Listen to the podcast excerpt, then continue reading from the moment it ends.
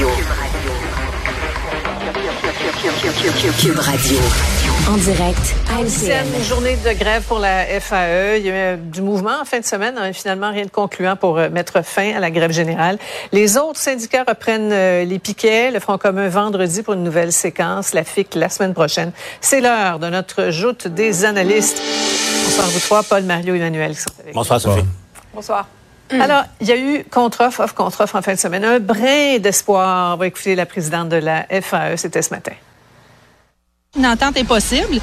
Mais c'est sûr que ça n'a pas été la fin de semaine de rêve qu'on qu'on avait imaginé. Puis il euh, va falloir continuer à travailler. J'invite la population à ne pas se laisser leurrer. Bon, le ton est pour le moins grinçant. Ça semble accrocher beaucoup, en tout cas sur la question de la souplesse, là, tant désirée par le gouvernement, Mario. Oui, oui, encore et toujours. Quoique, je reste un petit peu optimiste. Ils se sont parlé. En tout cas, si on compare avec ce qu'on avait quelques jours avant ou la fin de semaine d'avant, on avait l'impression qu'il n'y a rien qui avançait. Là, bon, on a échangé des choses. Probablement qu'on a bougé sur quelques petits points. Donc, euh, c'est probablement mieux que rien. Mais pour les parents, c'est une autre, un autre lundi où s'amorce une autre semaine de grève. Et là, on arrive dans le nombre de jours de grève qui est moins rattrapable, juste en allant jouer un petit mm-hmm. peu dans les, euh, dans les, les, les, les pédagogiques, etc. Et ce qu'on entend, ce qu'on entend beaucoup, Sophie, c'est que euh, la fin de semaine euh, était celle de, de, certains espoirs, mais ça n'a pas été euh, concrètement manifesté. Lorsque, ce qu'on nous dit du côté du Conseil du Trésor, c'est que le, syndicat de la FAE n'a à peu près rien ajouté de significatif sur les deux, trois grandes demandes du gouvernement, là, qui, mm-hmm. outre la question salariale, sur la souplesse, l'histoire, par exemple, des affectations des classes, rien n'aurait changé, nous dit-on. Donc, autrement dit, ceux qui avaient espoir que ça puisse débloquer au cours des prochains jours. Il faudra, de toute évidence, euh, réviser votre optimisme. Emmanuel, pour... Euh, ouais. Vas-y. Mais il y a un vice de procédure dans cette négociation-là, mm-hmm. de toute façon, parce que les accommodements que le gouvernement veut relèvent de conventions collectives qui sont signées directement avec les, les commissions scolaires. Sophie, il y en a, ils n'ont pas été rouvertes depuis 1996, imaginez-vous donc. Donc, l'argument, c'est de dire, écoutez, on va pas régler 72 conventions collectives d'une autre époque en deux semaines. Donc, il va falloir mm. trouver une voie de passage. Le défi pour de part et d'autre, c'est que, comme disait Mario, on approche du point de non-retour. Mm-hmm. Ça, ça veut dire on approche du point où il faut que la présidente de la FAE ait des gros gains à offrir à ses syndiqués pour que ça ait valu la peine de faire la grève faut que le gouvernement ait des gros gains de son côté pour que ça ait valu la peine d'encaisser le coût auprès de l'opinion publique. Gagnant, gagnant. Tu parles de 72 conventions. Euh, tu, ouvres la porte, euh, Emmanuel, pour bien comprendre l'ampleur de la tâche et du défi. Là.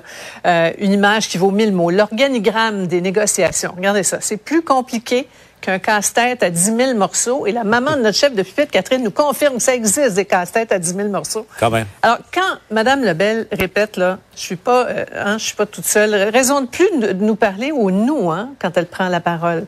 Parce qu'elle s'adresse souvent aux gens en parlant aux jeux. Mais regardez cet extraordinaire organigramme. Ça ressemble à, rappelez-vous, à l'époque, que la, la, CAQ était, ouais, où la CAQ était dans l'opposition, François Bonnardel avec l'organigramme du réseau de la santé, de ce qu'on appelait la, la pieuvre. C'est un peu euh, la même chose. Mais, Emmanuel souligne un point. Effectivement, ça, cette question-là des affectations des enseignants au mois de mm-hmm. mai plutôt qu'à la fin août, ça, ça relève d'une discussion au plan local. Mais ce que le gouvernement souhaite, c'est un, une sorte de leadership, une volonté euh, du syndicat de s'attaquer à ce mm-hmm. problème-là. Et ce signal-là n'est pas venu, semble-t-il, en fin de semaine. Ouais. Mario, tu as vu passer la vidéo là, qui fait beaucoup réagir. Bernard Drainville qui a enregistré un message pour euh, l'Association québécoise des enseignantes, enseignants du primaire.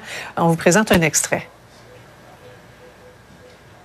Je veux juste que vous sachiez qu'à un moment donné, on va s'en sortir de ce moment-là et que ça me fera plaisir de continuer à travailler avec vous pour euh, le bien-être de, nos, euh, de nos élèves. je vous aime beaucoup. Je vous respecte.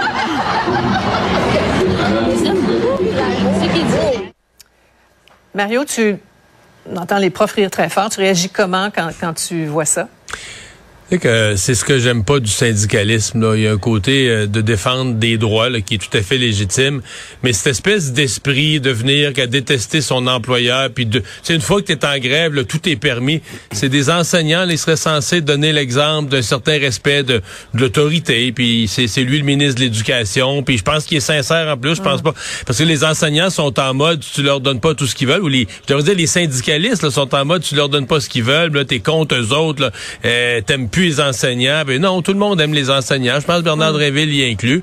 Mais c'est un peu ça. en période de grève, en période de moyenne pression, il y a un tout est permis qui m'a toujours énervé. Oui, ce qui complique la tâche de M. Drainville aussi, c'est que dans son année là, depuis qu'il est ministre, il n'a pas réussi par ses gaffes, par des maladresses. Je pense pas que c'est de la mauvaise foi, mais il a vraiment gagné le, le respect de l'ensemble du monde de l'éducation, qui est hyper complexe, qui est sectaire par moment.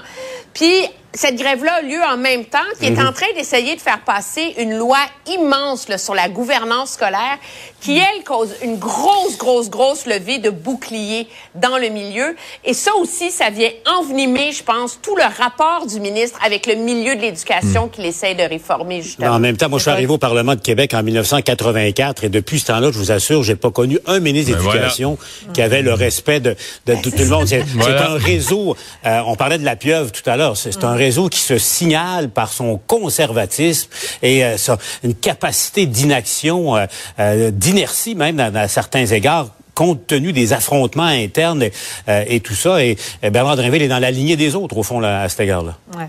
Et c'est de, façon générale une dure, dure année pour le gouvernement Legault. Là, vous avez vu passer ce sondage euh, Angus Reid. Là, bon, tout ça, la, la, grogne se répercute dans les sondages. C'est dévastateur, M. Legault, qui est devenu en quelques mois le, premier ministre le moins populaire au pays. en un an, le taux de satisfaction à son égard a connu une baisse de 26 points. On est à 31 en ce moment. On est, loin des sommets de la pandémie. Mais si on, doit mettre le doigt sur quelques bobos. Là. Vous, vous dites quoi? Le jeu. Monsieur Legault gouverne au jeu, c'était le bon père de famille, mais le problème, mm. c'est quand tu gouvernes au jeu, ben, c'est toi le paratonnerre quand ça va mal. Mm. Et il a quand même passé, la dernière année a été marquée par deux choses. Son, sa gouvernance erratique, là, troisième lien, tramway, on ne sait plus où il s'en va. Puis objectivement, depuis trois mois, de quoi on parle? Que ça va mal dans les services publics. Hein? La santé, mm. l'éducation, on est en grève, en conflit de travail, mm. puis il y a des immenses projets de loi que personne comprend. Fait le public dit écoutez là, pouvez-vous régler les problèmes puis gouverner là? Mais je pense qu'il y a une notion aussi de pourquoi tu fais les choses. prenons le troisième lien, prenons lui comme exemple. Il a l'air du gars qui avance, qui recule, mais en fonction, les gens vont aimer ça, ils aimeront pas ça, l'opinion publique.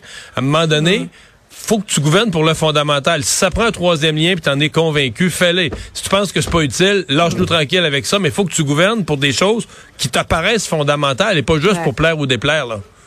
Un dernier mot, Paul? Un sens de la direction, c'est ça. Moi, je dirais probablement que la chute de M. Legault dans les sondages, c'est la faute à Newton. Hein? La loi de Newton, tout ce qui monte finit par redescendre. Est-ce que François Legault va renverser la loi de Newton? Hmm. Ce, qui, ce qui est très, très bas finit par, euh, par remonter.